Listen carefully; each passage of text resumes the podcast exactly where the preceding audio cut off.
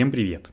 Меня зовут Зел, и в сегодняшнем 45-м выпуске Патронкаста мы в очередной раз поговорим о солнечной энергетике с самыми крутыми и технически подкованными пацанами и девчонками на планете Земля, нашими дорогими патронами. Ну, если быть более точным, то от воспоминаний мы перейдем к вопросикам, которые, возможно, останутся без ответа. Но перед началом еще раз хочу напомнить, что у вас наверняка есть друзья. Эти друзья любят возобновляемую энергетику, но не знают, где можно почерпнуть новую и полезную информацию. И именно вы сможете им помочь. Просто поделитесь ссылочкой на специальную страничку Solar News, где человек сам уже сможет выбрать, в каком виде ему эту информацию получать. Текст, аудио, видео, соцсети, короче, полный набор.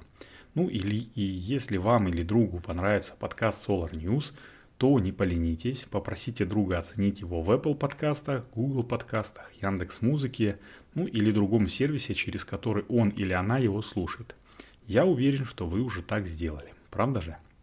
Вот, ну а теперь давайте начинать практически юбилейный 45-й выпуск Патронкаста. Погнали! Итак, я никогда не скрывал того, что дико не люблю наше солнечное все, компанию Hevel. Точнее, даже не ее, как выяснилось на сеансе внутреннего психоанализа, а госкорпорации, ну точнее большие компании и госкорпорацию Роснана и Ренова, которые в свою, в свою очередь в свое время владели этой компанией.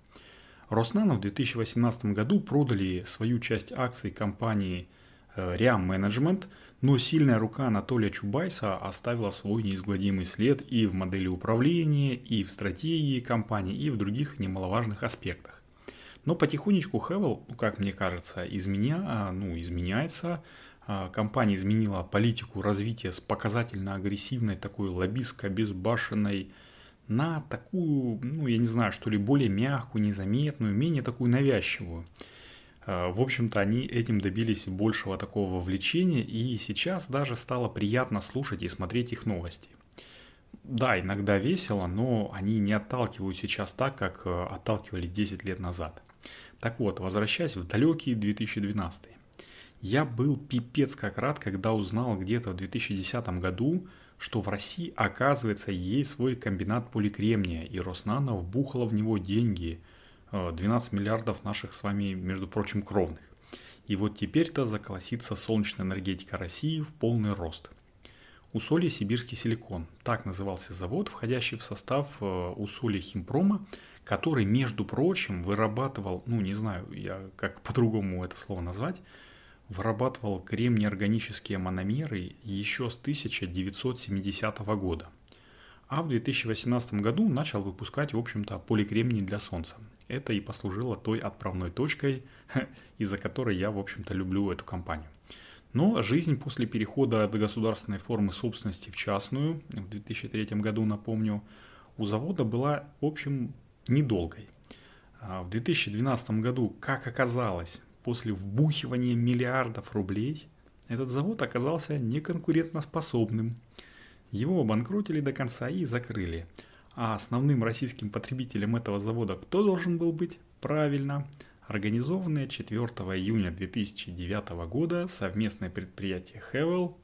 И эта вот связь, э, ну, такая банкротство завода Роснана и организация Роснана Хевела, который, кстати, тоже хранит свои скелеты в шкафу, э, было одним из таких ключевых факторов, почему я именно Хевел-то и не взлюбил. Если что, в четвертом выпуске подкаста Solar News я о всех этих факторах э, своей неприязни рассказываю. Можно его переслушать, я ссылочку положу в описании, кто еще не слушал. И вот, буквально год назад я узнаю, что компания Encore Group, входящая в холдинг э, Ria Management как раз, тадам, планирует строить в Калининграде завод по выращиванию кремниевых слитков и формированию из них фэпов – ну, думаю, очередные шашни перед выборами, не будет такого никогда. Э, тем более, что весь объем э, планировался поставлять только на экспорт. Зачем?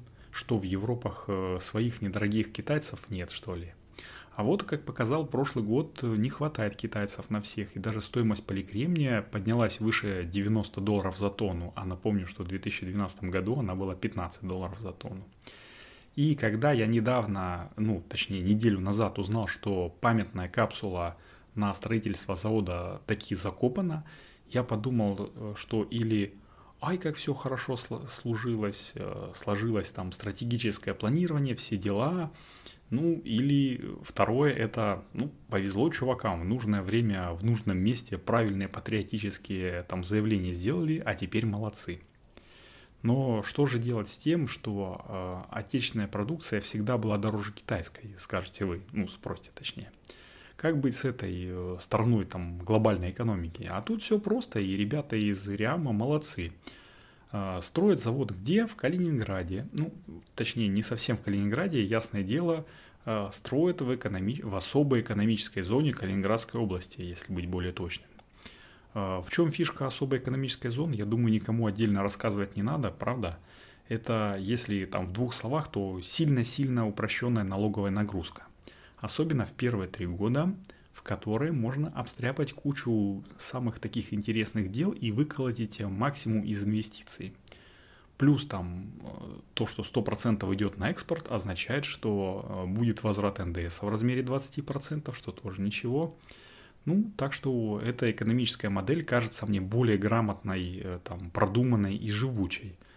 А что же для, э, ну, это, в общем-то, для коммерсантов, а что для простых э, граждан, для простых жителей там, Калининградской области и вообще, в принципе, всей России, то сообщаю, что общий объем инвестиций составляет 24,7 миллиарда рублей, то есть в два раза больше, чем вбухали в предыдущий завод – и что-то мне подсказывает, что RIA Management, он э, ну, берет на себя максимум 50% от данного объема, а остальное, в общем-то, ну, ложится на плечи правительства Калининградской области в лице э, акционерного общества Корпорация развития Калининградской области, что-то такое.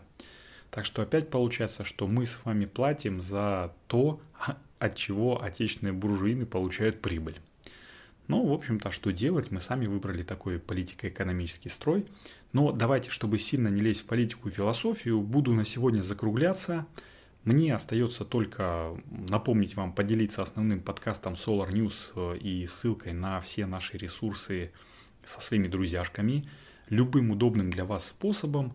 Это очень круто поможет подкасту прилететь в уши других людей, которые, так же как и вы и я, слушаем подкасты, а, любим солнечную энергетику, но пока еще не знают э, про Solar News. Сделать это легко. Э, расшарьте ссылочку, которая находится в описании, э, любым удобным для вас способом. А еще можете оставить отзыв подкасту Solar News, это тоже очень поможет. Вот, ну, теперь уже точно все. С вами был Зел. Это был 45-й выпуск Патронкаста. У нас тут в Питере наступило наконец-то таки нормальное питерское лето два дня без продыху льет дождь. Так что 100% услышимся с вами на следующей неделе. Всем пока!